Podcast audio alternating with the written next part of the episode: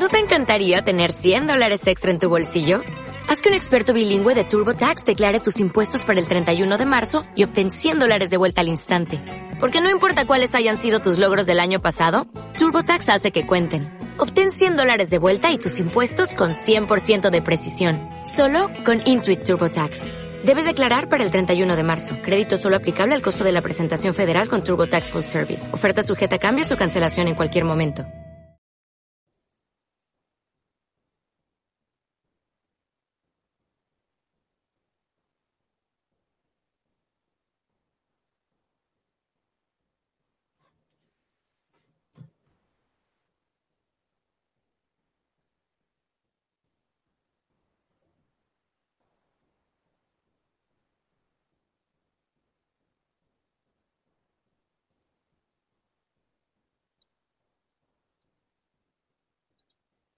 Hola, ¿qué tal? ¿Cómo estáis? Soy Sayi, vuestra presentadora de hoy en Mindalia. Os damos la bienvenida a las conferencias de Mindalia en directo, donde miles de personas como tú asisten diariamente a las conferencias mundiales en vivo que organiza mindaliatelevisión.com. Hoy nuestra invitada es Lidia Ibáñez. Lidia es coach sistemática, kinesióloga y formadora en técnicas para el bienestar. Desde hace más de 15 años ha dedicado a profundizar en la grandeza del ser humano descubriendo diversas maneras de mitigar aquello que le aflige y fomentando caminos para poder desarrollar su máximo potencial. Lidia va a compartir con nosotros una interesante conferencia titulada Heridas emocionales kármicas. Recordarte que en mindalia.televisión.com puedes ver gratuitamente miles de conferencias, entrevistas y reportajes sobre espiritualidad, salud integrativa, conocimiento y evolución. Estamos publicando cada día nuevos vídeos sobre estas temáticas. Mindalia Televisión es un medio más de Mindalia.com, la primera red social de ayuda a través del pensamiento positivo, donde miles de personas de todo el mundo están ayudando, pidiendo o ayudando a otras personas con sus pensamientos positivos. Damos paso ya a nuestra invitada y su conferencia, Heridas Emocionales Kármicas, por Lidia Ibáñez. Bien, desde ahora ya podéis hacer vuestras preguntas a nuestra invitada a través del chat poniendo al principio la palabra pregunta en mayúsculas, seguido del país desde donde nos estáis viendo y la pregunta que queréis que le hagamos. Al final de su charla responderá vuestras preguntas. Saludos Lidia, gracias por estar con nosotros, que nos disponemos ya a escucharte. Muchas gracias a vosotros, agradeceros esta labor tan maravillosa que hacéis y que me permitáis colaborar eh, con un granito de arena en llevar un poco de conocimiento a, todas las partes del mundo. Hoy lo que quería hablaros era sobre las heridas kármicas emocionales, explicar un poquito qué es esto, de dónde viene, a qué me refiero y que os llevéis unas herramientas para que mm, vayáis identificando en vosotros mismos eh, estas heridas y poderlas ir sanando poco a poco. Eh, no sé si a todo el mundo mm, de los que estáis aquí ahora mismo escuchando esto, habéis sentido alguna vez que tenéis eh, como determinadas cosas que se repiten en la vida, ¿no? Hay como situaciones diferentes, pero emociones muy parecidas. Hoy en día em, está demostrado que heredamos eh, no solamente el color de los ojos o el color del pelo, sino que también heredamos determinada información emocional que eh, en un tanto por ciento nos está condicionando. Desde el plano de vista del alma, eh, cuando nosotros nos encarnamos en esta vida, venimos a, resolver, a aprender, a crecer eh, y a experimentar determinadas partes de, nosotros mismos con el fin de expandir la conciencia. Y para eso se utiliza a veces el camino a veces doloroso, ¿no? que es el, de una, herida, algo que hay que, modificar. Entonces, bueno, em, ¿qué es esto de las heridas kármicas? Bueno, eh, Luis Bourbeau ya habló de esto, ya hizo un gran trabajo en el que ella identificaba cinco heridas principales Em, yo a lo largo de mi investigación de, todo este tiempo he descubierto dos heridas más que me parecen fundamentales trabajarlas y que se han ido repitiendo en diferentes ocasiones y os las voy a presentar hoy también Vamos a hablar un poquito por encima de, lo que son todas estas heridas para que podáis identificarlas y que podáis saber em, cuál es la que os va resonando más. Aunque, aunque hay muchas heridas, no todas son, eh, no todas se viven en la vida, ¿no? O sea, hay unas que son más relevantes que otras. Entonces, eh, conforme vayáis, eh, conforme yo vaya desarrollando un poquito las características de cada herida, pues os podéis sentir identificados con unas más que con otras. Porque al principio, digo, ¿por qué digo esto? Porque al principio, cuando uno em, empieza a, ver las características de cada herida, normalmente tiende a decir, las tengo todas. No, no las tienes todas. Pero sí que es verdad que hay un denominador común que se va a repetir y que te va a hacer atraer determinadas experiencias en la vida para que tú las sanes. Esto em, no solo las vas a, lo vas a poder comprobar en tu propia vida, identificar en tu propia vida, sino que además hay heridas que las vas a identificar de tus padres. Por eso son, por eso he puesto la palabra kármica. Ya no solo desde un punto de vista del, alma o de la parte espiritual, Em, que conlleva, sino también a, un nivel más científico. Em, tú como persona ya estabas, eh, ya estabas en la tripa de tu abuela, porque pertenecías a un óvulo que se estaba formando cuando tu madre estaba gestándose en la tripa de tu abuela. Y a su vez, tu abuela estuvo en la tripa de tu tatarabuela. Con lo cual llevas una información en tus células a nivel celular de varias generaciones atrás. Entonces se puede decir que vienes, eh, todo esto sucede con la intención de mejorarnos y de resolver. No podemos eh, heredar ni recibir ninguna información que no hayan tenido antes nuestros ancestros, porque sencillamente mm, no la hay, no tienen esas herramientas para, para que nosotros la podamos adquirir o la podamos tener. Entonces, ¿de qué se trata?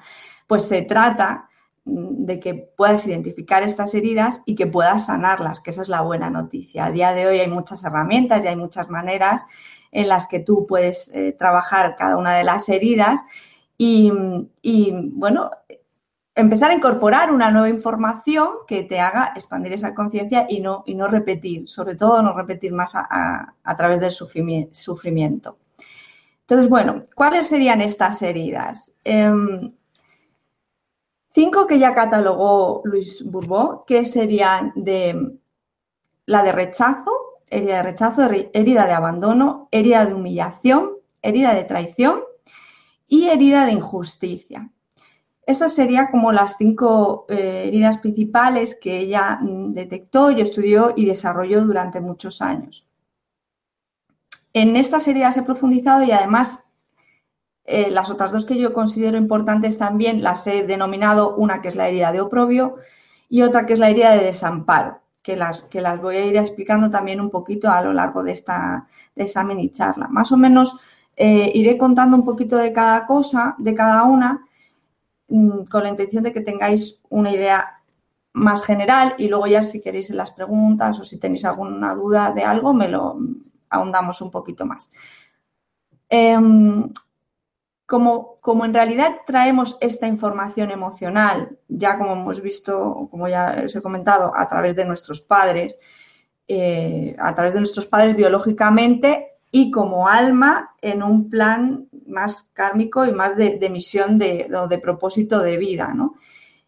Es, como lo traemos así, van a ser unas heridas emocionales que vamos a empezar a percibir desde muy temprana edad. Desde cada una se va a manifestar, eh, se va a empezar a manifestar en una etapa diferente evolutiva, aunque todas eh, se pueden identificar en varios momentos. Por ejemplo, en la herida de rechazo es una herida que se podría decir que se empieza a manifestar desde el momento de la gestación hasta el año aproximadamente. ¿Esto qué quiere decir? Son, son personas, las personas que tienen una herida de rechazo son personas que em, o bien su madre no quería quedarse embarazada, o bien no fueron esperados, o, bien quisieron abortar, pero al final no fueron abortados. eh, hay, hay, un rechazo desde un primer momento, desde el momento más esencial de la etapa de la vida de una persona, ¿no?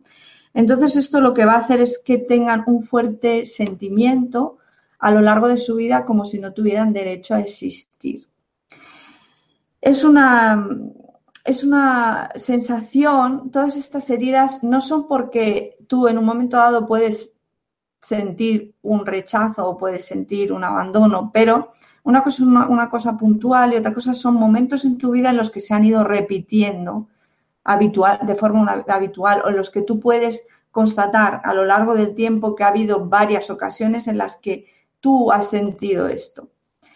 Entonces, en la herida de rechazo son personas que, que se van a sentir en cierta forma rechazadas porque no tienen derecho a existir. Son personas que incluso físicamente pueden ser muy delgados, huesudos, porque en realidad están como si no hubieran terminado de encarnar, ¿no?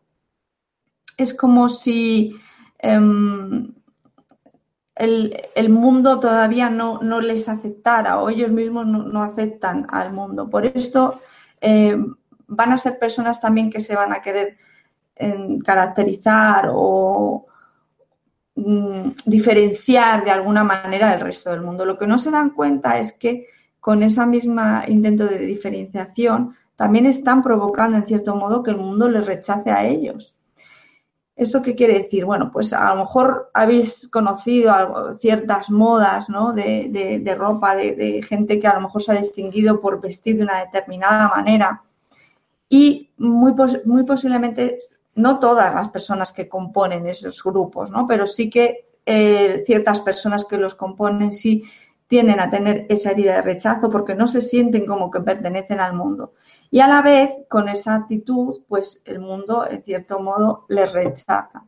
Entonces es una herida en la que mm, van a sentir muchas veces que no se les comprende eh, y, cada una de las heridas, como si dijéramos, se va a crear como un personaje, una máscara. Esta máscara se la van a crear con el fin de poder, de sobrevivir, porque ellos lo que no quieren es sentir dolor. Ellos, hablando de todos, o sea, ninguno queremos sentir dolor, con lo cual, dependiendo de la, herida que, que tengamos, vamos a, tener, vamos a desarrollar un personaje, una máscara, que lo que intenta es evitar ese sufrimiento.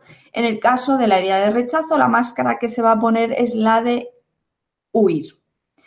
Como no quiero eh, sentir el rechazo de los demás, como no me quiero sentir incómodo, lo que voy a hacer es huir de esta situación y, mm, van a ser personas que les costará mucho comprometerse o que en el momento en que se sientan rechazados van a tender a desaparecer o a dejarlo todo, les cuesta mucho echar raíces, sentirse en un hogar, en un... De hecho, incluso son personas que también pueden tener eh, muchas dependencias em, pues a sustancias o bien alcohol o bien a drogas, algo que le haga salirse de lo que es el mundo real porque para ellos es demasiado doloroso a veces, ¿no? Por ejemplo, incluso eh, las personas que son excesivamente espirituales, Em, que a lo mejor pasan mucho tiempo meditando, que incluso son excesivamente delgadas, ¿no? Este es uno de los denominadores de esta herida, que puede marcarse las, las muñecas excesivamente delgadas, como he dicho antes, la cara muy huesuda, los huesos del cuerpo. Entonces, en las personas que son muy espirituales, que están como en este plano, porque es lo que le pasa al de la herida de rechazo, que es como si no hubiera terminado de encarnar, pues eh, la, forma en que tienen de evadirse o de refugiarse en ese, en ese medio mundo en el que están es, a través de la espiritualidad y, de la, y de la meditación. No todo el mundo que es espiritual, ni todo el mundo que, que, medite, ¿no? pero sí que eh, la, la persona que se refugia, como si dijéramos en esto, como una huida, sí tiene esa herida de rechazo. ¿Vale? Son, eh, tienen, pues eso, tienen la sensación como de no, no ser capaces de mirar, eh, de mirar de frente, como que el miedo a, sentirse rechazados. Y, y bueno, en su vocabulario hay palabras como, pues eso, como nulo, nulidad, nada, no valgo nada, pues esto es, eh, o, no, o no importo nada, porque es como, como que están todavía en ese plano de, la nada, ¿no? Son personas que incluso pueden llegar a pasar desde un amor muy profundo a a un odio también muy profundo, o sea, es como que se mueven en, emociones muy, muy diferentes o muy, o muy distantes. Y, bueno, básicamente se sienten incomprendidos, que es lo que, lo que hemos dicho antes. La mayor, el mayor miedo que tiene este tipo de herida es a sentir pánico, a sentirse en pánico, porque como se sienten rechazados por el mundo, pues es como que no van a poder asirse a nada, ¿no? El pánico de, de, no, poder asirse a nada. Entonces, espero que te hayas identificado en alguna de, estas cualidades. No necesariamente tienes que identificarte en todas, es mucho más profundo, también hay más, hay más cosas sobre esta herida, pero bueno, a grandes rasgos, la herida de rechazo estaría así representada un poco en todos sus aspectos. Luego em, pasaríamos a la herida de abandono.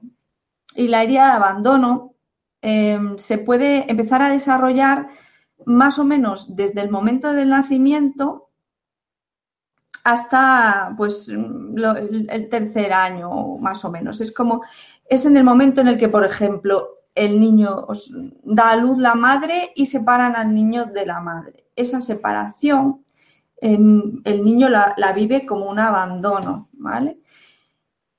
Volvemos a lo de antes, no quiere decir que porque nos hayan retirado a nuestro bebé al principio al nacer ya le hemos causado esa herida, no, es algo que ha decidido el alma, que ha decidido experimentar y es algo que se lleva mm, generando eh, en varias generaciones y lo que viene es a intentar resolver esto, ¿no? Entonces, cuando, cuando es separado de la madre, pues lo que siente es, abandono. Pueden ser, pueden ser personas que verdaderamente eh, pues han sido abandonados por los padres o que en cierta manera se han sentido eh, abandonado de alguna manera, pues a lo mejor se ha tenido que quedar con, el, con la abuela para que le cuidara, eh, pues eso es otra de las causas, ¿no? Y la, la, abuela a lo mejor la ha podido querer muchísimo y le ha podido tener eh, en palmitas, pero es como esta herida se, se vive. Otra cosa que me gustaría decir es que mm, vamos a repetir esto a lo largo de nuestra vida porque otra de las cosas que sucede es que yo traigo esa, emoción y traigo ese sentimiento, con lo cual mm, en, situaciones muy parecidas lo que puede suceder es que yo me sienta de la misma determinada manera. Es decir, una misma causa, una persona lo puede vivir como una herida de traición y otra persona lo puede vivir como una herida de abandono. Por ejemplo, eh, resulta que em, a mí me tienen que mm, dejar en una guardería porque mi madre no, puede cuidar, ha, nacido otro bebé y entonces tiene que hacerse cargo del bebé y a mí me deja la guardería y yo solo vivo como un abandono Mientras que otra persona a lo mejor lo vive como una traición, ¿no? Como que le ha traicionado o como una injusticia, le parece injusto que, su madre se quede con el niño y, con el otro bebé y, que él vaya a la guardería. Entonces, esto es importante tenerlo en cuenta para entender también en qué manera podemos solucionarlo, ¿no? En qué manera eh, podemos reprogramar todas estas emociones que estamos sintiendo entendiendo que es una manera de vivir las experiencias que yo tengo. Es como una respuesta que ha dado todo mi sistema emocional, eh, como si dijéramos una, respuesta lógica, emocional, que es disfuncional porque no nos vale para, el momento en el que estamos ahora mismo, en el momento de, de evolución. Entonces, bueno, pues esos son niños abandonados, niños que les separa la madre, en cuanto a la forma del cuerpo, eh, serán personas que les cuesta estar erguidos, que en alguna parte, en general, eh, su cuerpo sea como flácido, no, termina de tener un tono muscular eh, fuerte o, importante, es como que se, denota esa flacidez en, el cuerpo, sin tono muscular, quizás un poco encorvado incluso, ¿no? Y en su vocabulario pues habrá palabras como ausente, solo, soledad, em, porque el mayor miedo que tiene una persona que sufriría de abandono es a quedarse solo, a la soledad. Em, entonces, para evitar ese miedo, la máscara que va a utilizar es la de dependencia. Va a ser dependiente de otros. En realidad, la dependencia mm, es emocional porque lo que necesita es un apoyo. Son personas como que incluso físicamente se, les ve como que si no tuvieran un apoyo. Son personas que se sienten sin apoyo en la vida, que se sienten muy solos. Y repetimos, situaciones y momentos en la vida en los que reactivamos todo el tiempo esto, nos seguimos sintiendo igual, porque yo puedo estar rodeado de gente y sentirme solo. Incluso puedo tener gente que me quiera ayudar y apoyar y seguirme sintiendo solo. Entonces, lo que va a hacer el dependiente ante, eh, ante este miedo, la persona que tiene herida de abandono, se va a volver dependiente para que los demás le apoyen.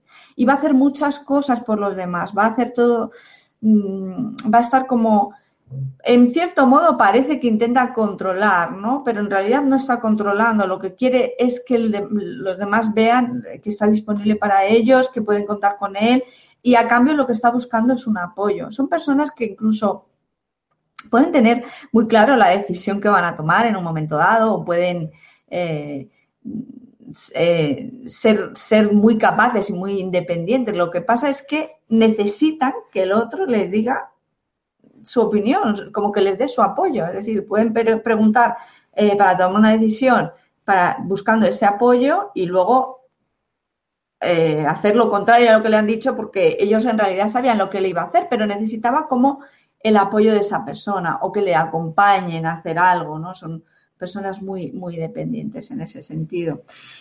Y bueno, pues son personas que evidentemente por, por esta dependencia y por esta sobre, sobre carga que tienen, o sea, se sobrecargan evidentemente porque intentan hacer cosas por los demás.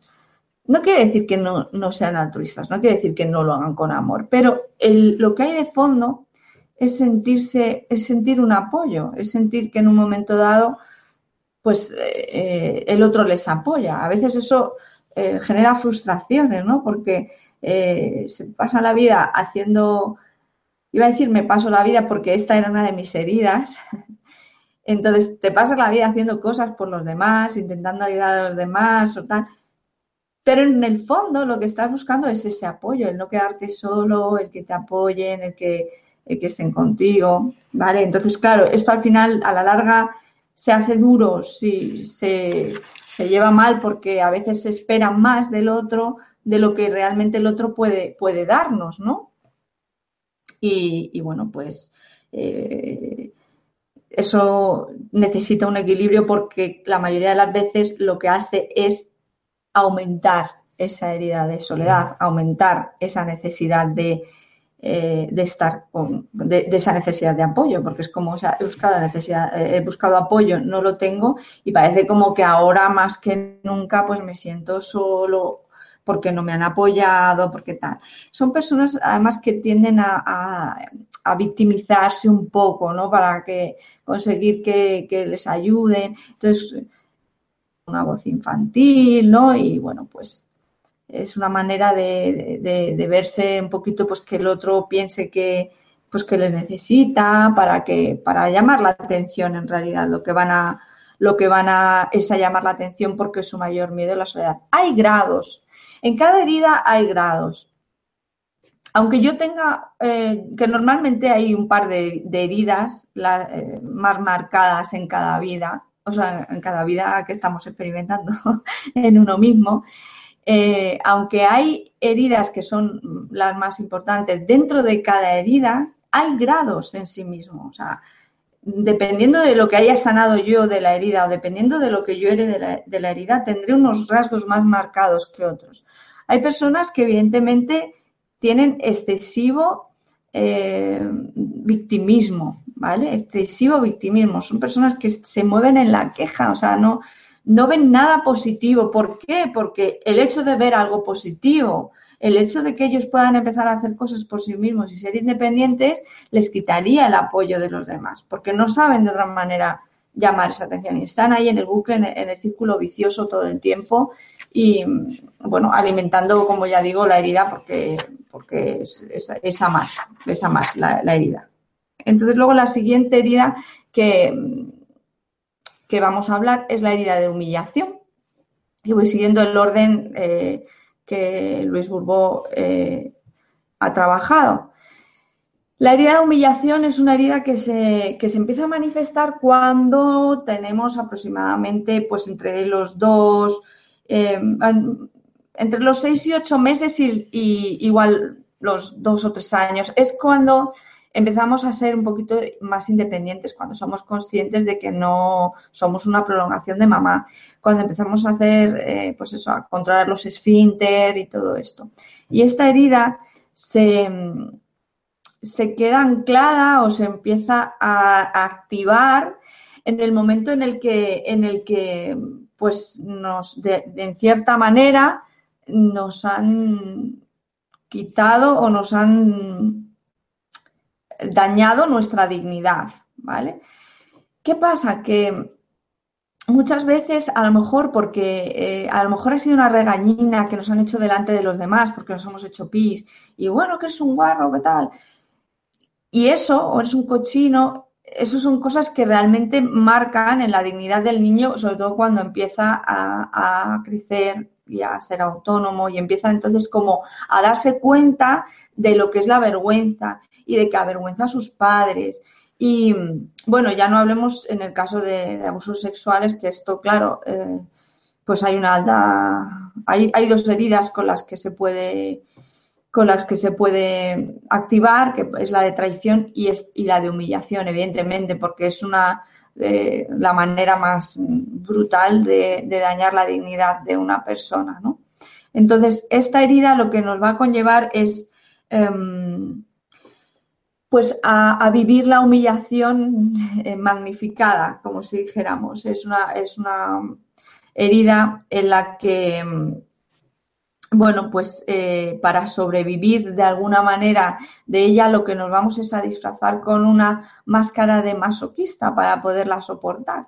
Y dices masoquistas, que masoquistas son así igual un poco, no es que te vaya a gustar esto, sino que aprendes de, de determinada manera a humillarte tú antes de que te humillen los demás. Otra de las cosas que tiene esta herida es el tremendo machaque psicológico que se hace la humillación a sí mismo.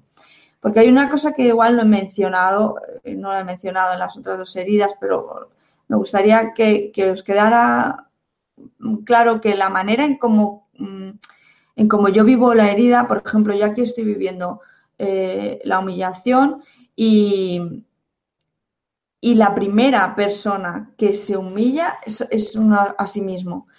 Cuando se vive el abandono, la, la, primera persona que se está abandonando es a uno mismo. ¿Sabes? Me abandono en mis proyectos, me abandono, soy capaz de olvidarme de mí, de abandonarme eh, por otras personas. Y en cuanto al rechazo, igual, o sea, rechazo mis propias emociones, mis propios sentimientos, mis propias necesidades. En el rechazo incluso em, eh, son personas que no, no, se apegan mucho a lo material, ¿no? Porque, porque lo material les ancla de alguna manera a la tierra. Entonces es como, oh, yo no necesito nada, nada material, pero lo que estás evitando es el tener un lastre o algo para poder huir en una determinada manera. Entonces, bueno, eh, se me había olvidado comentar también la idea de rechazo, que hay problemas con la alimentación, pueden llegar a la anorexia. Es una manera de rechazar la vida, de rechazarse a sí mismos. Entonces, en la humillación, una de las formas en las que se va a manifestar es en cómo nos hablamos a nosotros mismos.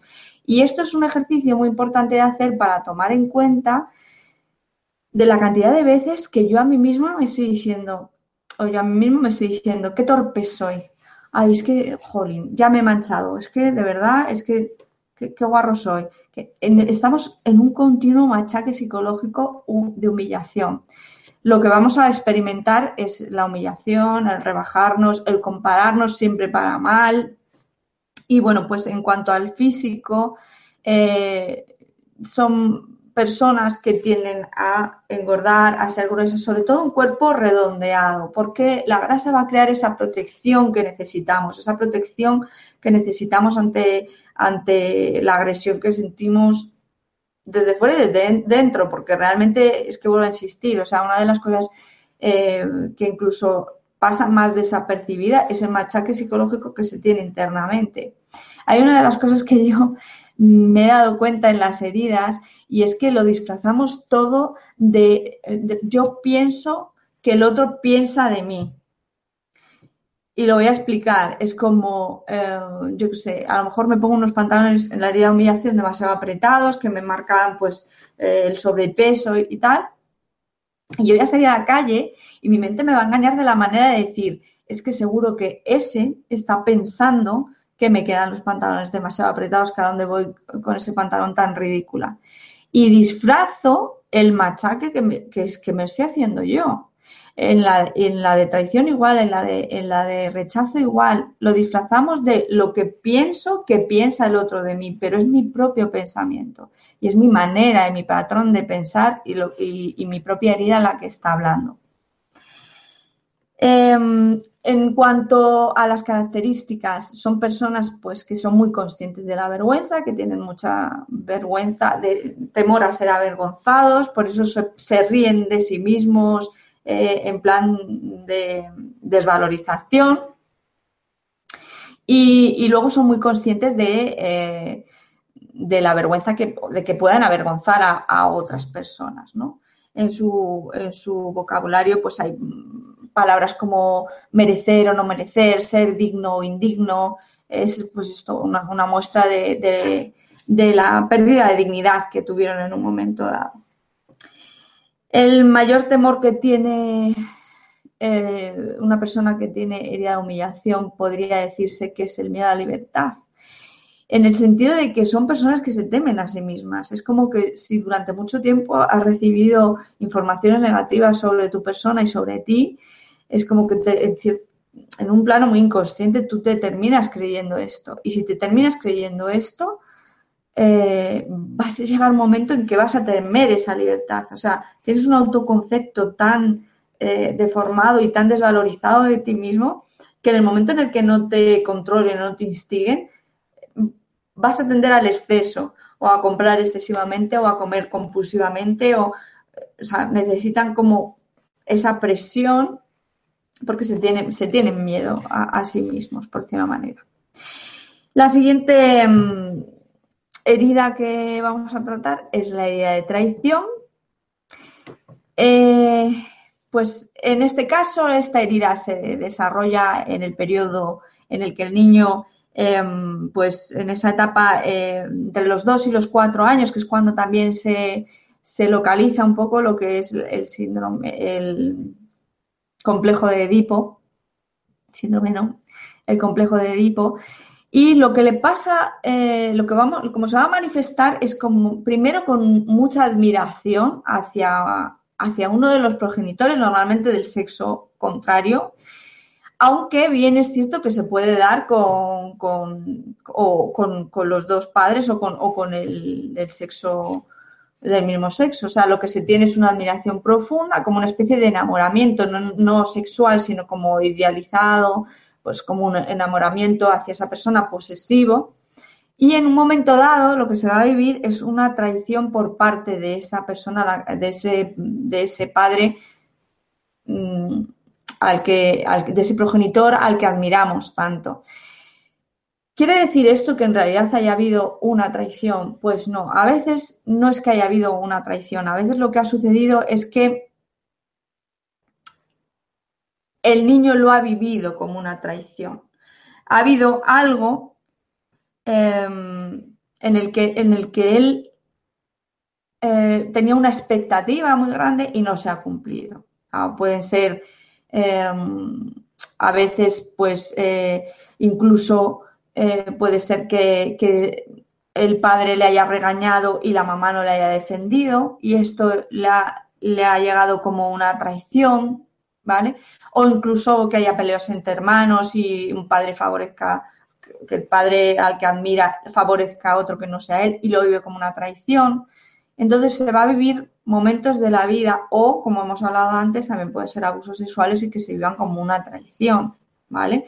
Entonces, es situaciones en las que luego vamos a repetir a lo largo de nuestra vida esa traición. Nos va a traicionar un amigo, nos van a traicionar nuestros hermanos, nos van a traicionar las parejas y nos vamos a sentir traicionados todo el tiempo, igual que en cada una de las heridas, todo en gran parte de nuestra vida se podría contar con esas experiencias y con esas emociones. ¿vale? En este caso, el cuerpo que va a desarrollar eh, la persona que tiene herida de traición es un cuerpo fuerte, porque él lo que va a demostrar es su fuerza. Es una persona además que, mm, quiere transmitir confianza absoluta. Entonces, la, la máscara o el personaje que se va a poner es de controlador. Va a intentar controlar al otro, ¿Cuál es, por qué es, ¿Cuál es la razón de que intente controlar al otro? Pues lo que, la, razón es que no quiere que, la otra persona le traicione. Y como es una persona que ya ha vivido en sus carnes la traición y sabe que la persona que más quiere, que más admira, le va a traicionar y le puede traicionar, lo que va a hacer es que va a intentar controlar a la otra persona. De cuándo va, de cuándo viene, de cómo lo hace, de cómo lo deja de hacer. Intentar controlar el qué, el cómo y el cuándo de cada uno, y si tiene una familia, pues de cada uno de los miembros de la familia. Y, no lo hace con la intención de, mm, de ayudar o de ser perfeccionista, lo hace con la intención de, que, de asegurarse primero sus propios compromisos, o sea, asegurarse que se va a, cumplir con sus propios compromisos y asegurarse de que em, los, los demás van a cumplir con, lo que él les ha pedido. En cada una de las heridas hay ambivalencias, o sea, igual que yo tengo temor a que me traicionen, pues también voy a traicionar, porque en cierto modo eh, eh, se viven situaciones en las que se va, eh, miro yo primero mis intereses y la otra persona puede, lo puede vivir como, como una traición. Son personas que odian la mentira, su mayor temor es que les mientan. Sin embargo, en determinados momentos sí que tienden a mentir, porque ellos no consideran tampoco que es una mentira, ¿no? Es como que, bueno, lo justifican como que ha sido necesario. O son personas que tampoco eh, suelen contar mucho sus, sus, secretos o sus cosas más profundas porque tienen miedo de que les traicionen. Sin embargo, si son las primeras personas que a terceras personas les cuentan determinadas cosas siempre con una justificación. O sea, siempre se va a justificar porque para él lo más terrible es la traición cuando no es capaz de ver la propia traición en sí mismo. Entonces, como he dicho, el cuerpo es fuerte. En el caso de los hombres tienden a, desarrollar la parte musculosa, los pectorales. En el caso de las mujeres suelen ser las caderas y las piernas que son más, más, más fuertes que el resto del cuerpo. ¿vale? Y, bueno, pues como he dicho, lo que el mayor temor es que le mientan. En la herida de injusticia, pues es una herida a la que se hace entre los 4 y los 6 años de edad, es cuando se empieza a manifestar. Y pues eh, hablamos de, de, situaciones en las que en las que ha sufrido una injusticia, efectivamente, lo han vivido como una injusticia, como que pues a lo mejor ha nacido un hermano y ellos son los mayores y tienen que hacerse cargo del hermano o empiezan a tener responsabilidades que no les correspondía y lo sienten como muy injusto. Pero no necesariamente porque sean los mayores, hay veces que pues son el mediano y a lo mejor pues lo que hemos hablado antes, se ha favorecido a otro hermano de una manera que no, que no le ha venido bien a él o que no lo ha considerado justo y, y ha sentido la idea de injusticia. Esta herida la injusticia normalmente se transmite por uno de los padres que son eh, bastante fríos y bastante rectos, porque la máscara que se va a poner eh, el de la, de la herida de injusticia es la de rigidez. Rigidez, ¿no? O sea, son personas que son muy perfeccionistas porque lo que no quieren es ser injustos. O sea, ellos lo, último que quisieran es ser injustos. Y por otra parte, lo que les aterroriza es la frialdad y sin embargo, no se dan cuenta hasta qué punto ellos son fríos, porque al ser tan rígidos y querer ser tan justos, a veces anteponen la parte mental a lo que es la emocional, con lo cual ellos son los primeros que no, que no transmiten esa calidez que tanto ellos necesitan, porque son personas que han sufrido mucho, a lo mejor, la falta de cariño, ¿no? El que no han sido, o sea, eso les ha parecido injusto, a lo mejor que no se les haya dado tanto cariño como se les ha dado a otro de los hermanos, o que no hayan percibido el cariño suficiente por parte de alguno de sus progenitores, y, bueno, y volvemos a lo mismo, el cuerpo va a mostrar esa rigidez, ¿no? Van a ser personas con, la espalda muy recta, eh, como muy en sus formas, aunque se muevan y tal, van, van a se les va a ver esa, esa característica, ¿no? De rigidez, de, de, incluso las piernas y los brazos tensos, ¿no? Es una de las cosas que, que llama la atención incluso cuando se empieza a tomar conciencia de la herida de injusticia, ¿no? De cómo hasta qué punto muchas veces puños cerrados, las, los brazos tensos, las piernas tensas, ¿no? De esta rigidez, ¿no? Son personas que buscan continuamente la justicia, aunque no es muy justo para el resto de las personas. Eso también, volvemos a, la misma dicotomía de, antes y también van a ser muy injustos con ellos. Son personas que se exigen mucho, que, son muy perfeccionistas y con los primeros que son así son consigo mismos. Con lo cual, en este caso, van a intentar em, controlar eh, lo, que sucede, lo que hace y lo que sucede a su alrededor, pero en un afán de intentar ser lo más justos posible, ¿sabes? Y, bueno, pues em, eso le hace, le hace tener problemas porque en el caso, por ejemplo, em, de esta rigidez, lo que hace es que se desconectan tanto de sus emociones que incluso no perciben cuando están enfermando y llegan a ir al, al médico ya cuando realmente eh, es grave, ¿no? Porque desconectan del dolor, desconectan de su perfección, su rigidez, ¿vale? Y bueno, más o menos eh, a grandes rasgos os he contado lo que serían las, las heridas que, Luis Bourbeau eh, desarrolló. Y ahora os cuento muy rapidito ya, por el tiempo que queda, lo que serían las dos heridas que yo he observado, he trabajado y es una es de oprobio, la de oprobio yo la he llamado de oprobio y esta herida y otra es la de desamparo. La herida de oprobio tiene que ver con, em, con el juicio del otro, la mirada del otro, ¿no? De cuando nos sentimos juzgados.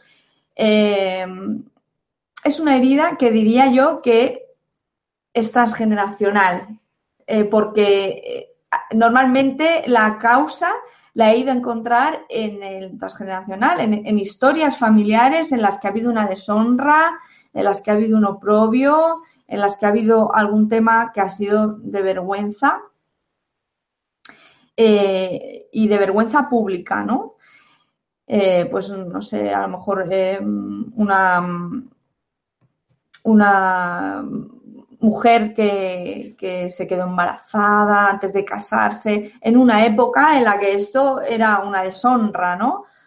O, por ejemplo, pues una persona que era alcohólica y que todo el mundo la veía que era alcohólica, un abuelo o algo. Entonces se hereda, como si dijéramos, eh, la necesidad de demostrarle al mundo que, eh, que, que, eres, o sea, que hay una, que hay honra, que no hay mancha, que no hay, que, que eres impoluto. Entonces, es como que nos afecta, eh, a estas personas les afecta tanto el juicio de, otra, de otras personas, la, mirada de la otra persona, que lo que, que lo que van a traer son situaciones en las que suelen ser juzgados injustamente em, o acusados injustamente, tienen que andarse defendiendo todo el tiempo. La máscara en este caso que se van a poner es la de la de perfeccionista seductor, es decir, yo eh, voy a estar intentando eh, ser lo más perfecta posible de, cara para afuera, de, en lo público, y en cierta manera seductor, eh, tampoco en el plano sexual, aunque a veces sí, pero de una manera seductora para que el otro vea la parte buena que tengo yo, es como para limpiar la, deshonra que hay. y cuando curiosamente va a suceder todo lo contrario que se va a juzgar mal, se va a hablar mal, va, a haber muchos conflictos de esto. Insisto, esa es una herida que no es porque te pase algo puntual en un momento dado, sino porque se ha desarrollado a lo largo de tu vida. Y luego la herida de desamparo, que en este caso, eh, pues también la encontraríamos en el transgeneracional, en casos en los que en los que ha habido mucha hambruna o ha habido mucho dinero y se ha perdido todo, o ha habido alguien en la familia que, se gastó todo el dinero, lo perdió en juegos, algo así. E incluso, o incluso eh, se puede desarrollar en la vida actual en el momento en el que em, o bien teníamos un padre o el padre de familia que no podía mantener eh, económicamente la casa, o bien había situaciones em, en las que eh, el padre, o, normalmente el padre, digo el padre porque es la figura biológica que trae el sustento, ¿no? O era demasiado eh, tacaño y privaba de ya no solo de lujos, a lo mejor de cosas necesarias, realmente necesarias si se vive una carencia. Entonces, ¿qué va a provocar esta herida? Pues que la persona se sienta desvalida toda su vida. Es una persona que en el plano económico especialmente mm, va a ir o, se las va a apañar para ganar dinero y gastárselo todo, o va a ir muy justo, o va a ser personas que trabajen por cuenta ajena, pero siempre es dependiente de otras personas, eh, les va a costar, o sea, imposible no se ven capaces de, valerse por sí mismos y lo que crean es una dependencia económica. Y, bueno, básicamente eh, sería un miedo a no, tener, a, no tener que comer, pero un miedo desproporcionado, incluso a veces que es irracional, ¿no? Porque tienen a lo mejor su trabajo estable y, ganan su dinero, pero aún así tienen como mucho miedo, un pánico al futuro de decir en un momento dado me, quedo sin nada y y muero de hambre. Y bueno, yo creo que más o menos os lo he contado así todo un poquito más rápido. Ya, Sayi, no sé cómo lo ves tú para que empiecen las preguntas de, de las personas que me han estado escuchando.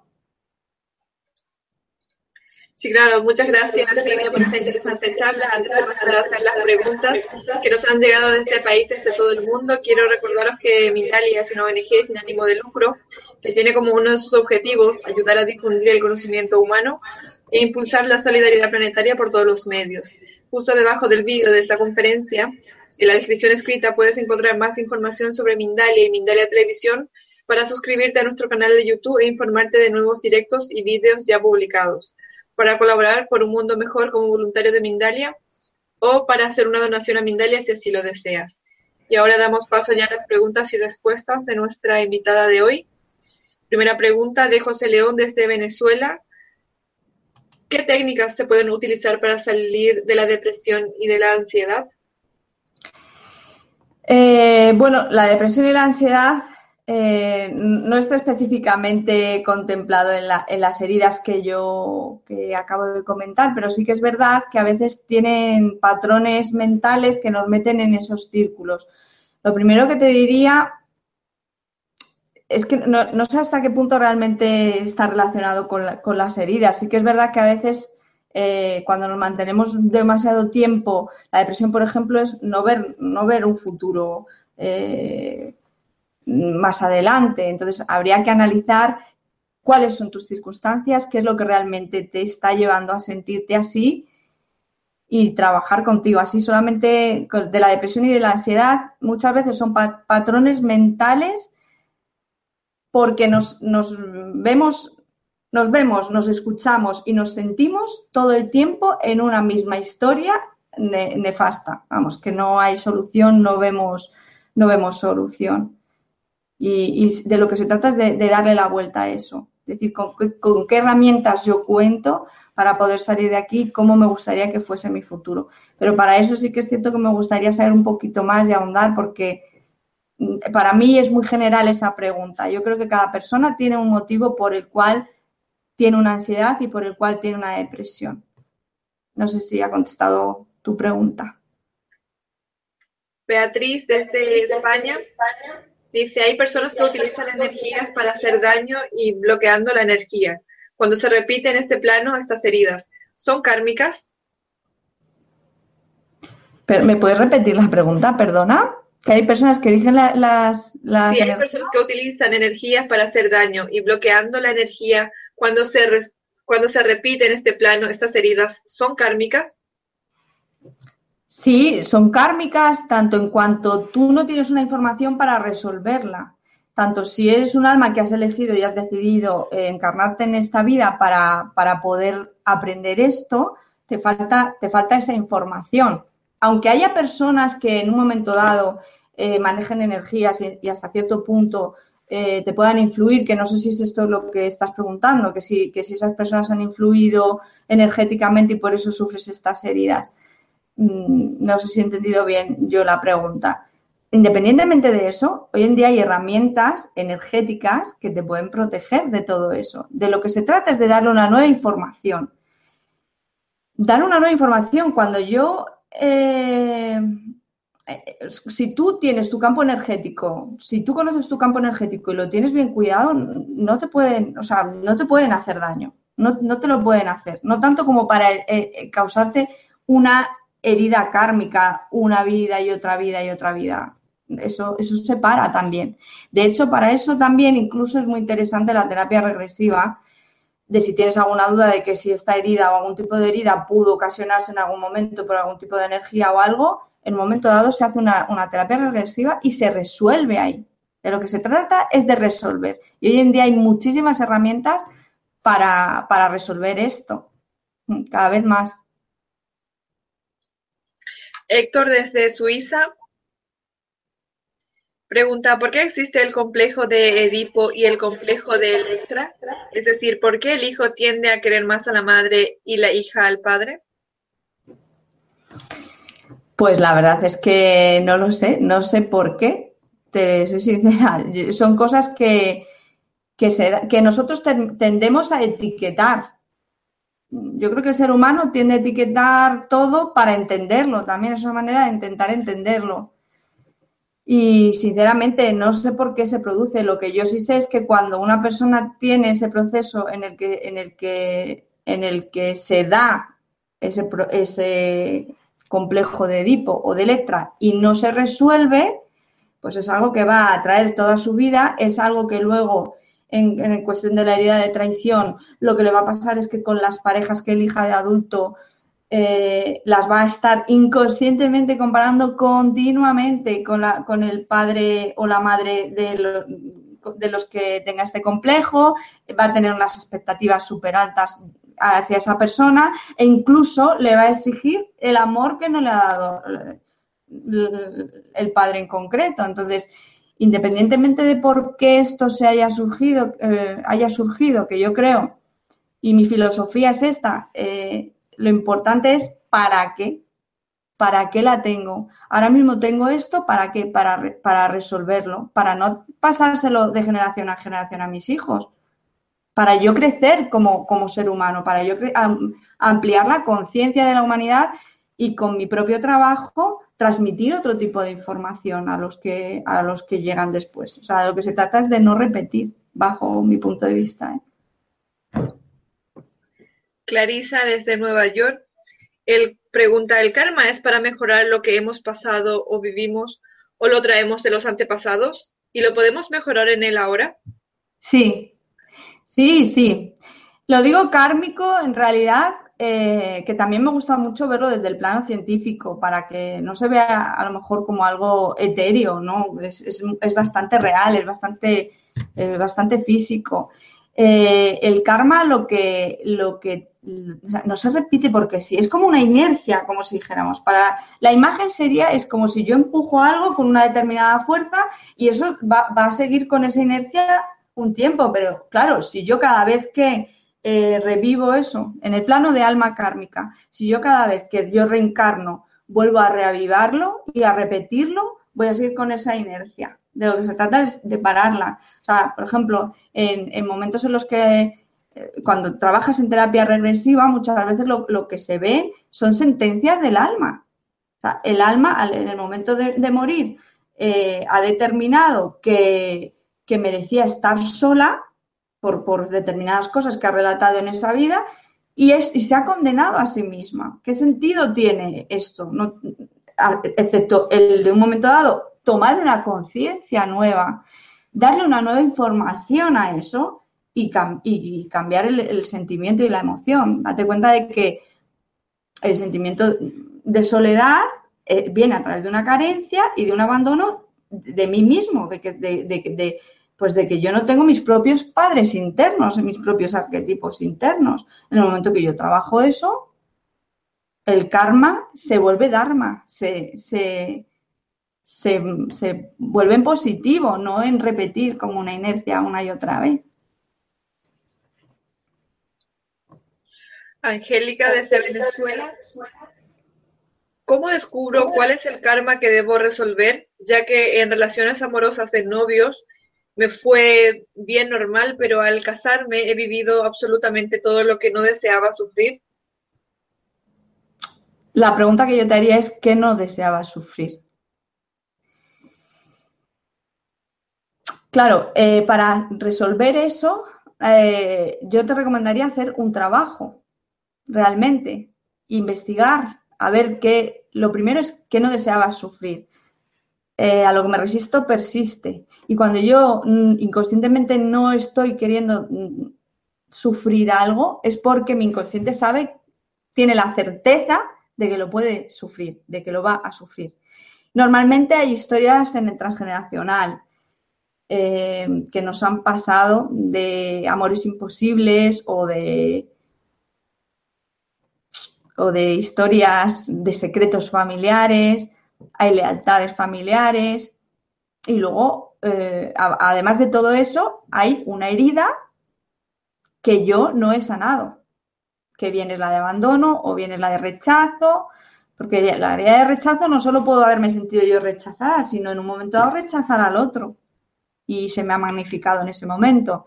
Entonces hay em, determinadas fechas, o sea, que como si dijéramos fechas claves o, momentos claves en la vida que se hace como una actualización. Cuando yo me estoy casando, estoy escenificando de forma inconsciente cuando se casó mi madre o mi padre o mi abuela, dependiendo de fechas, dependiendo de lo que se ha vivido. Y entonces hay que ver ahí cuál es el denominador común. Yo diría cuál es la pauta que conecta todas estas experiencias para saber. Carlos Traviesa desde España pregunta, ¿puedes resumir cómo realizar la transición del vivir por sobrevivir al vivir con dignidad? bueno, eh, muy resumido, Em, muy resumido, es que es, amplio el tema. Yo creo que en, el momento en el que nosotros nos sentimos pequeños ante nuestras circunstancias, estamos sobreviviendo. Si yo me siento pequeño o superado por circunstancias de mi vida, estoy sobreviviendo. Estoy con el cortisol a tope y estoy en un, en un, en un estrés del cuerpo que bueno, un test corporal nos daría este estrés. Ahora bien, en el momento en el que yo eh, soy capaz de crecer con mis herramientas internas y sentir que soy em, no superior a mis circunstancias, porque no, no se trata de, de niveles, sino que es sentirme, perdón, sentir que yo puedo con las circunstancias que me vengan, porque yo no soy esas circunstancias. Y ahí es cuando empiezo a vivir con dignidad. Ahí es cuando empiezo a ser auténtico, cuando no intercambio em, nada por otras cosas, ni por amor, ni por compañía, ni por dignidad. No doy nada, no doy nada a cambio porque me lo, me lo proporciono yo. El llegar a ese estado, el llegar a ese punto, es empezar a vivir con dignidad. Ángel Montero desde España. ¿Un pacto con el diablo puede trascender entre reencarnaciones? ¿Una adicción sexual puede ser debido a esto? ¿Una, perdón? ¿Una? ¿Una, una adicción sexual puede ser debido a esto? Eh, pues te volvería a decir que no lo sé. A ver, eh, bajo mi punto de vista y como yo trabajo dentro de yo, yo creo en el alma, yo creo en la reencarnación. Sin embargo, cuando yo trabajo, yo eh, lo considero todo patrones y arquetipos. Entonces, si tú has hecho un pacto con, un con el diablo en otra vida, hay una parte eh, prohibida o mm, políticamente incorrecta con la que tú has negociado. Pero eso es un arquetipo mental. Es una manera en la que tú has llegado o en la que se te ha representado el inconsciente así. No quiere decir, sinceramente, mm, el, mm, yo no creo en el bien o el mal, yo no creo en el diablo ni, ni, ni, ni en, lo, bueno ni en lo malo. Yo pienso que hay cosas disfuncionales, hay patrones, hay arquetipos y hay maneras en las que eh, nuestro inconsciente se manifiesta y nos, y nos habla de esa manera. Habría que ver cuál es ese pacto, qué conlleva o qué ha conllevado y en, desgranar ese, ese, ese lenguaje, ¿no? Porque bueno, a lo mejor de lo que realmente te está hablando es de una historia en tus ancestros, que ha habido una, historia que se ha representado a través de, este pacto con el diablo y eso es lo que ahora está provocando la parte sexual. Y eso es lo que hay que resolver, ¿sabes? Pero vuelvo a hay, hay, una cosa, es que si, si nosotros eh, nos escudamos o empezamos a tener, eh, tenemos pensamientos de que hay algo mayor que nosotros o algo que no lo podemos superar, nos vamos a quedar en el no podemos superar. Entonces hay que ver la manera en cómo eso se puede, se puede trabajar.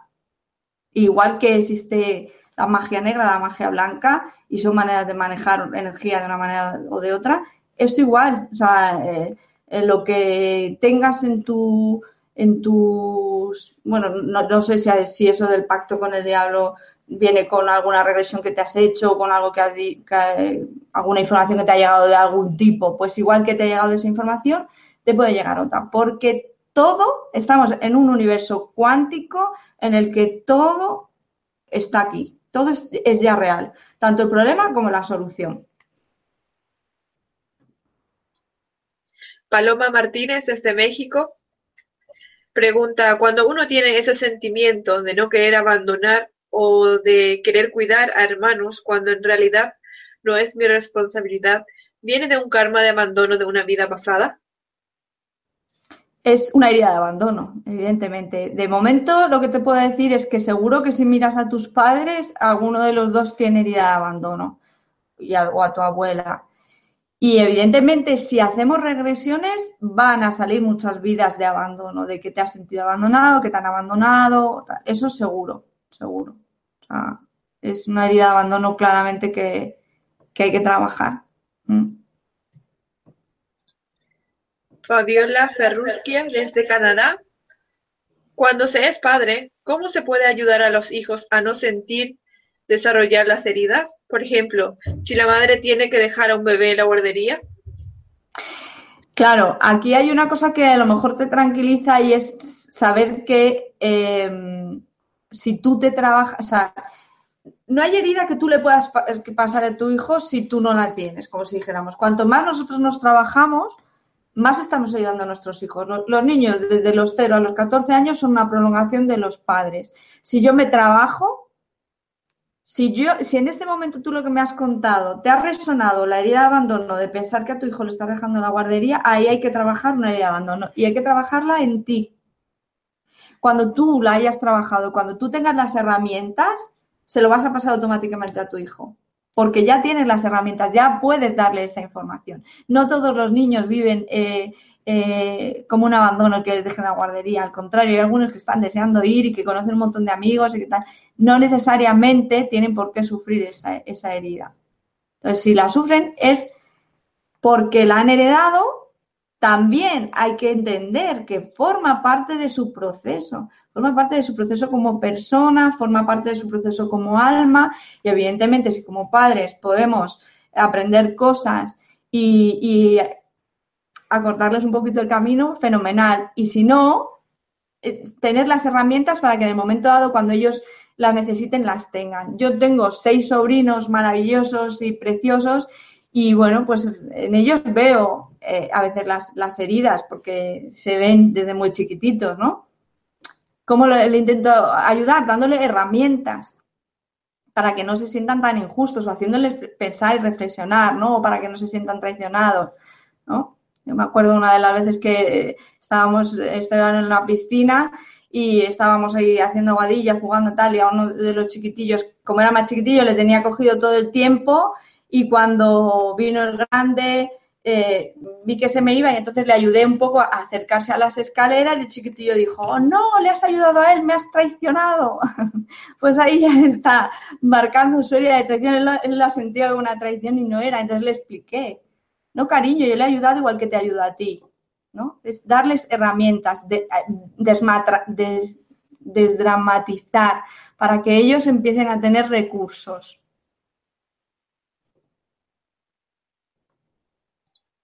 Bien, vamos con la siguiente.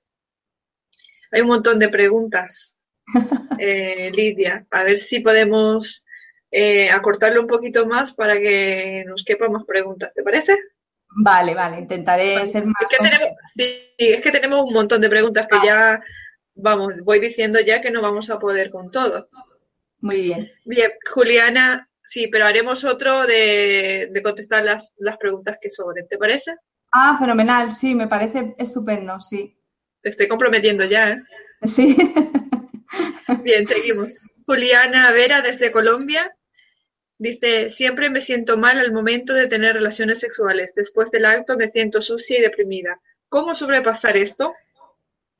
Pues ahí hay una herida de humillación que habría que, trabajar. Lo primero es analizar, lo primero, a ver, habría, esto es algo para mi punto de vista muy delicado como para, tratarlo aquí, ¿no? Pero es un, trabajo habría que ver cuáles han sido tus relaciones sexuales, qué es lo que ha sucedido ahí, cómo te sientes con respecto a eso y, sanar esa parte, sanar esa parte hasta incluso ancestralmente, te diría. Sí. Sandra Mónica, desde Córdoba, México, dice, yo padezco ansiedad por sentirme inapropiada, que huelo mal, soy tonta, mis papás siempre me criticaron de todo y me siento avergonzado. ¿Cómo sano esto? No puedo socializarme. Pues es que es igual, es, eh, forma parte de la herida de, humillación. A ver, eh, tanto, mira, las dos últimas preguntas, lo que voy a decir ahora para las dos últimas preguntas, empezar por eh, tomar conciencia de lo que os decís a vosotras mismas. Lo que he comentado en la charla de lo que pienso que piensan de mí, porque es mi propio pensamiento. Si yo estoy diciendo que huelo mal, me estoy diciéndome a mí misma por dentro, uy, estoy, huelo mal y estoy todo el tiempo con ese diálogo, o qué guarra soy, o es que este va a pensar que, mm, pues, que soy tonta. Todo eso son pensamientos. Yo te preguntaría, ¿cuántas veces al día tú tienes todos esos pensamientos?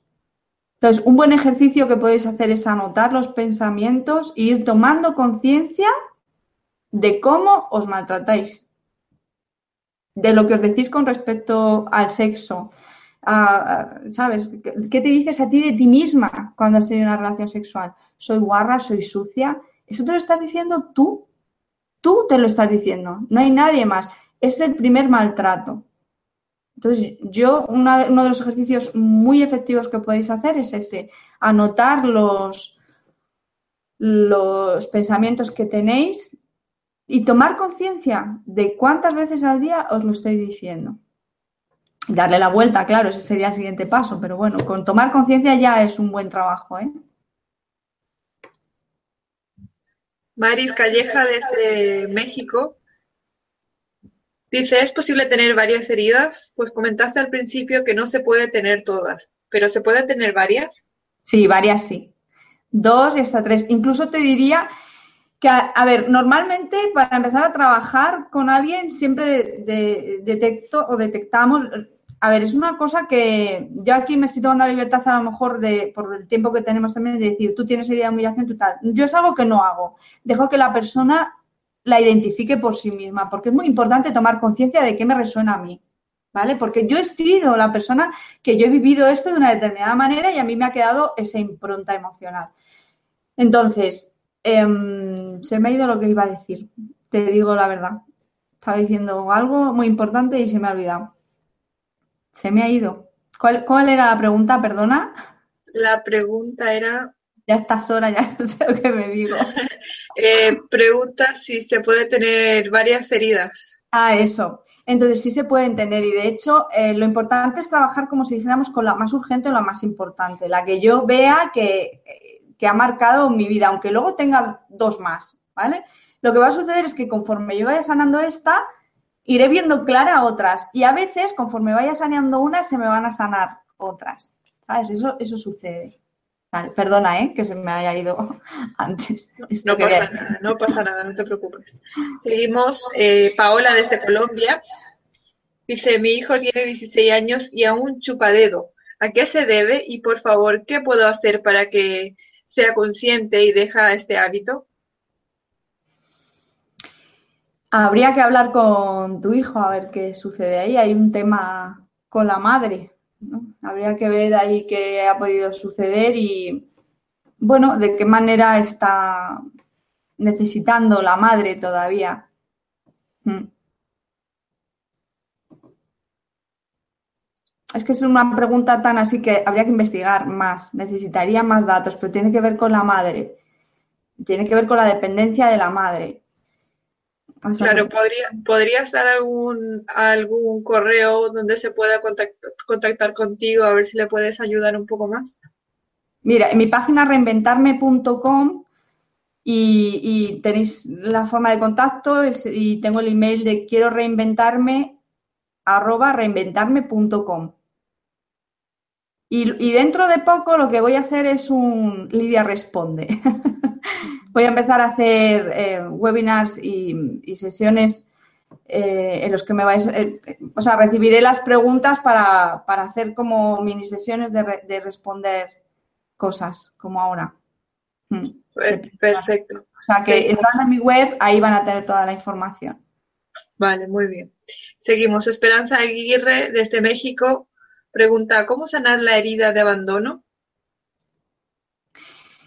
Eh, bueno, una de las cosas que podéis hacer eh, en general con todas las heridas, lo importante es meterle, es como meterle, darle una nueva información, ¿no? Cuando tenemos una herida de abandono, hemos sufrido un abandono de, alguna manera y nos hemos sentido eh, abandonados, incluso cuando rec recordamos determinados momentos, ya no solo de la infancia, ¿no? Luego a lo mejor eh, nuestras parejas nos han terminado abandonando o hemos terminado, terminado abandonando proyectos o abandonándonos a nosotros mismos en muchas ocasiones. Entonces, de lo que se trata es de meter una nueva información. Una buena manera que puedes hacer es a lo mejor, eh, yo te podría decir que es anotar eh, los momentos que para ti han sido cruciales, especialmente de los 0 a 7 años, en los que tú has sentido esa herida de abandono. Y lo que se hace normalmente, lo que yo hago es trabajar con cada una de, con cada una de esas escenas. La manera en cómo tú lo, puedes hacer, que eh, tengo otro vídeo también que habla de esto, que es haciendo, por ejemplo, eliges una escena que haya sido dolorosa para ti. Ojo aquí también, ¿eh? porque puede ser que mmm, la escena tú no la recuerdes, es decir, te la haya contado tu madre que diga, no, es que cuando, pues cuando naciste te tuvieron que meter en la incubadora y estuviste allí tres días y no pude verte. Vale, me da igual. Ahí tu célula, tú no te acuerdas, pero tus células sí. Coger esa escena y hacer un círculo en el suelo e imaginarte que en esa escena está, o sea, que en ese círculo está esa escena, ¿vale? Y te vas a meter en ella y lo vas a revivir. Vas a revivir que sentías, que veías, que, escuchabas, ¿no? Que te decían, que podían decir, quién podía estar hablando, que te podías decir a ti mismo, tal. Y sales de la escena, ¿vale? Si, sobre todo sales de la escena, especialmente si empiezas a sentirte muy compungida, sales de la escena, ¿vale?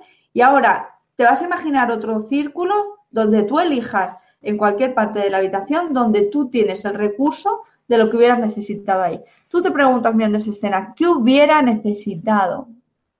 ¿Qué hubiera necesitado yo?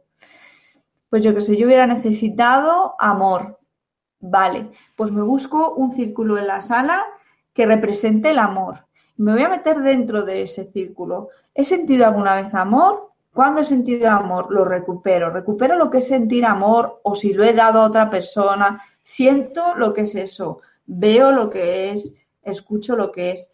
Y con esta nueva eh, información voy hasta el otro círculo y meto esta nueva información a esa imagen y a ese recuerdo. Y así se va haciendo con, con varios recursos, porque una vez que haces eso sales, ahora cómo te sientes, cómo ha cambiado algo, necesitarías algo más. Es de, una de las maneras que yo tengo de trabajar. Mm. Que se puede hacer una persona sola. Es mejor que vaya un terapeuta contigo, pero bueno, una persona sola también lo puede hacer. Daisy desde México dice, el rechazo es la principal herida que tengo. Me ha hecho huir de las relaciones conflictivas. ¿Cómo puedo lograr una sana relación y estable? Pues lo primero es sanar la herida de rechazo, porque ¿sabes cuál es el problema? Que mientras que tengas la herida de rechazo, te vas a buscar relaciones en las que tienes que huir, porque es esa, es esa emoción continuamente. O sea, nuestro cerebro, a través de los pensamientos eh, y de las emociones, está generando continuamente determinadas sustancias químicas y nuestro cuerpo se vuelve adicto a esas sustancias químicas. Entonces, una de, una de las cosas que retroalimenta todo el tiempo la herida es yo sentirme de una determinada manera. Entonces, mi atención selectiva, que también la tiene el cerebro, lo que va a hacer es que yo elija determinadas personas, determinadas circunstancias y determinadas situaciones en las que una y otra vez me voy a sentir rechazada o voy a tener que rechazarlos. Entonces, para eso primero tengo que sanar mi herida de rechazo. Con los consejos que he dado hasta ahora, por ejemplo, lo puedes aplicar. Hacerte una lista de cuántas veces te rechazas a ti misma o estás rechazando a otro, porque muchas veces o rechazas la sociedad o rechazas eh, el mundo donde vives o rechazas tu, tu trabajo. Apuntarlo y tomar conciencia y empezar a cambiar esto. O sea, te, te diría una sesión, es trabajar esto eh, en terapia, ¿sabes? Que eh, la herida, las heridas no es algo que a lo mejor lo podamos solucionar con una con un par de cosas, ¿no? Las vamos a mejorar, las vamos a mejorar tomando conciencia, las vamos a mejorar con, con alguna de las cosas, pautas que os estoy dando. Pero es cierto que hay que hacer un trabajo personal interno, porque necesitamos una nueva información para poderlo cambiar. Eli López, desde Colombia, Pregunta, ¿se puede no tener o padecer ninguna herida? Hasta ahora, mm, yo te diría que si crees que no padeces ninguna, que mm, observes si, tienes la de injusticia, porque la, herida de injusticia tiende a desligarse de sus emociones.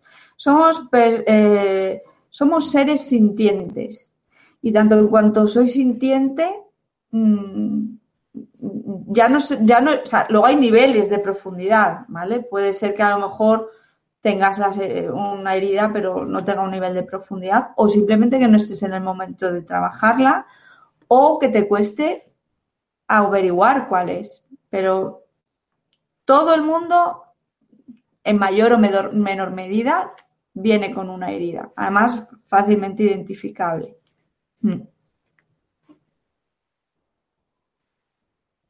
Jenny Paz desde Colombia pregunta, ¿el karma se manifiesta como enfermedad? A veces sí. A mí no me gusta hablar del karma como algo de, culpa, relacionado con la culpa. De hecho, uno de, de los denominadores comunes en todas las heridas es la desvalorización y la culpa. No, me es algo que no me da tiempo a, contarlo, pero, em, pero es así. Eh, entonces el karma no, no se vive, yo, yo, no lo veo, no se debe de vivir como algo de culpa, ¿no? Es como, porque ¿sabes qué pasa? Que entonces nos vamos a quedar ahí. Es como, ah, vale, yo sufro la herida de abandono porque yo abandoné en otra vida de la cual ni me acuerdo y, y claro, pues me lo merezco. No, hay que salir de ahí, hay que salir de la culpa porque si no, no voy a sanar nunca esta herida no se trata de que esto haya sido sembrado en otra vida. En otra vida a lo mejor me he sentido abandonado y lo que estoy es haciendo revivir otra vez ese abandono hasta que lo sane. no necesariamente porque lo he, por lo que, eso es el karma, ¿no? Para mí es repetir la inercia de, de una otra vida hasta que lo sane. Jorge Cárdenas desde Colombia. ¿Podría la radiestesia o la radiónica mitigar en algo o curar el karma pasado y presente? Lo desconozco. No trabajo ni con radiestesia ni con radiónica y no, no te puedo contestar. Te puedo contestar en temas de, kinesiología o terapia regresiva, lo que trabajo yo, pero no, no te puedo contestar eso, lo siento. Bien, seguimos. Clau López desde México. ¿Nos puedes dar herramientas de corte de lazos kármicos? Em, eso yo lo suelo trabajar en hipnosis. Una forma que podéis hacerlo, si lo tienes identificado, lo que, cuál es el, el, el lazo kármico, es simbólicamente. O bien con una visualización en la que tú te imagines ese lazo kármico, yo también te diría que incluso llames a todos los ancestros, llamarlos entre comillas es que te los visualices y los veas delante para que te den su fuerza y su aprobación y con algo que tú imagines cortarlo. Otra manera también que puedes hacer es algo simbólico. Eh, el inconsciente siempre va a estar a tu favor, siempre va a estar de tu parte, con lo cual, eh, si tú dices, yo cojo ahora este vaso y le digo al inconsciente, esto es mi karma. Mi karma relacionado con mi mal karma, diría yo en este caso, ¿no? Bueno, relacionado con mis relaciones de pareja. Y el, inconsciente te va a dar la razón, ¿vale? Y entonces ahora lo coges y lo tiras al suelo y lo rompes. Y con este acto se ha roto mi karma.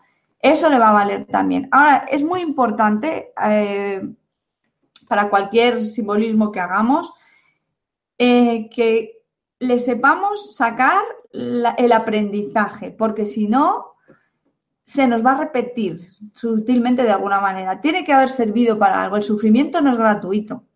Yo no sufro porque sí.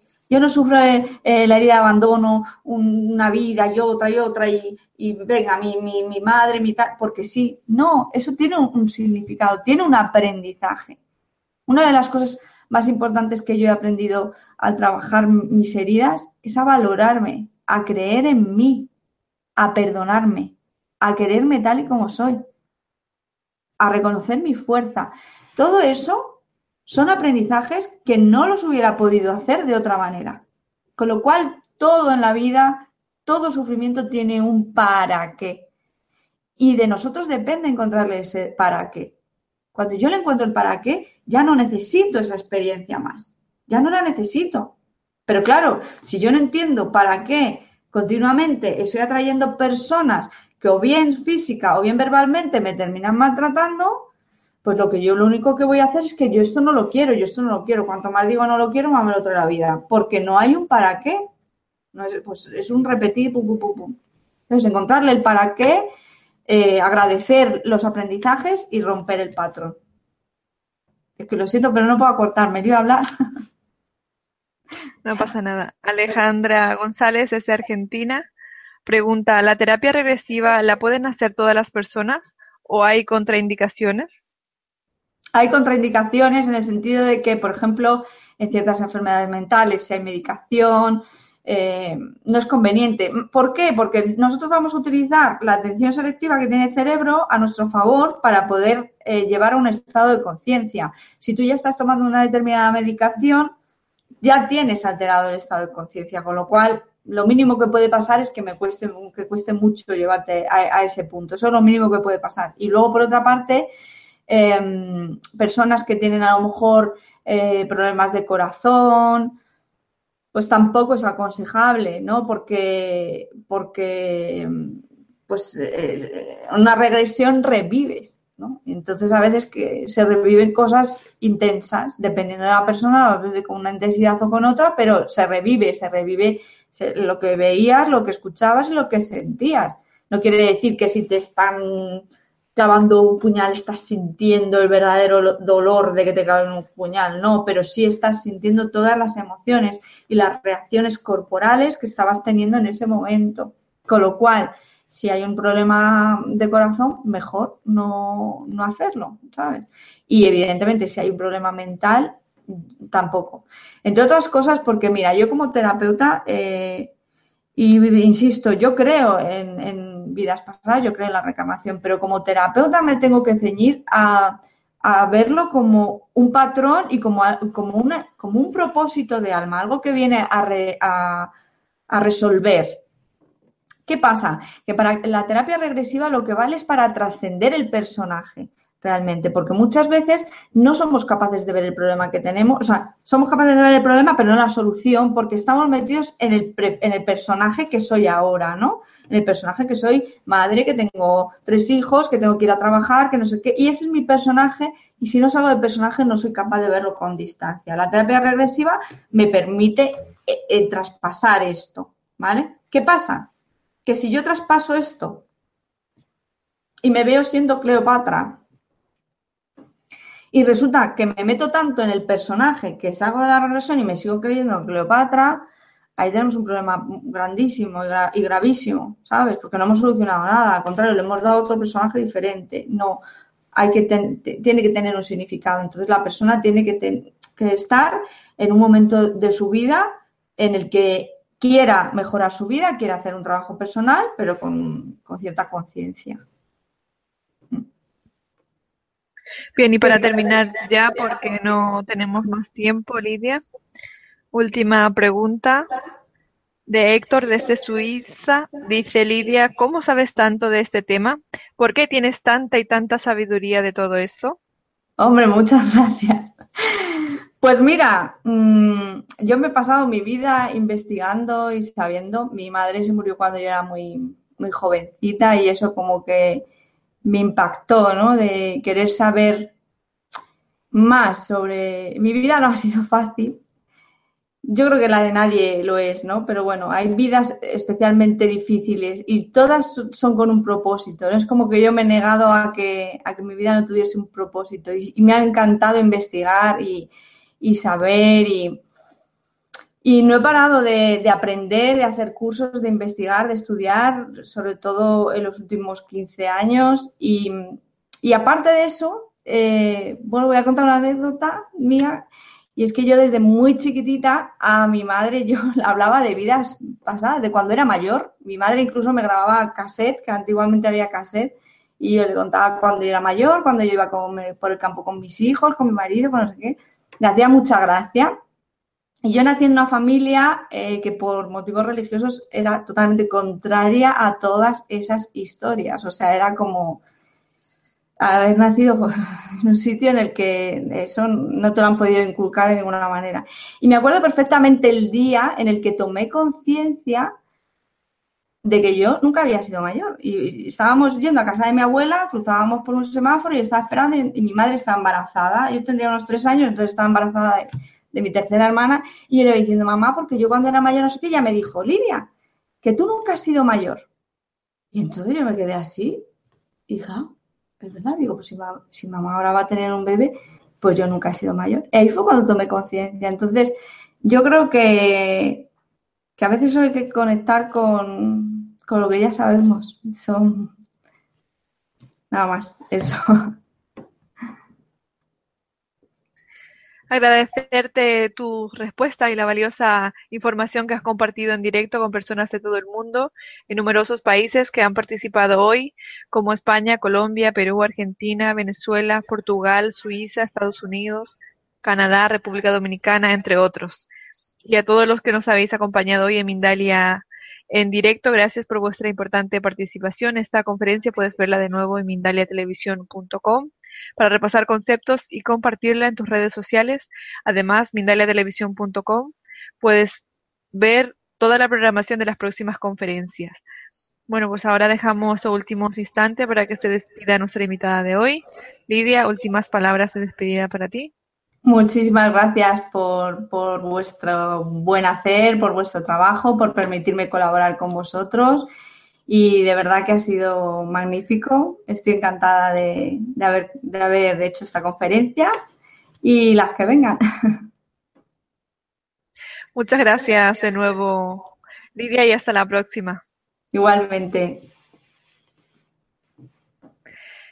Y antes de terminar, recordaros que en mindaliatelevisión.com, debajo de este u otros vídeos, en la descripción escrita, puedes encontrar información de Mindalia y Mindalia Televisión para informarte de próximas conferencias en directo y recibir recordatorios eh, para, para hacerte voluntario o voluntaria de Mindalia o para hacer una donación económica a la ONG Mindalia si así lo deseas.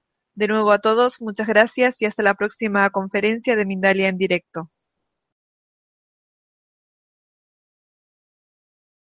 ¿No se merece tu familia lo mejor? Entonces, ¿por qué no los mejores huevos? Ahora, Egglands Best están disponibles en deliciosas opciones. Huevos clásicos, de gallina libre de jaula y orgánicos de Egglands, que ofrecen un sabor más delicioso y fresco de granja que le encantará a tu familia. En comparación con los huevos ordinarios, Egglands Best contiene la mejor nutrición como 6 veces más vitamina D, 10 veces más vitamina E y el doble de omega 3 y B12. Solo Egglands Best. Mejor sabor, mejor nutrición, mejores huevos. Visita egglandsbest.com para más información.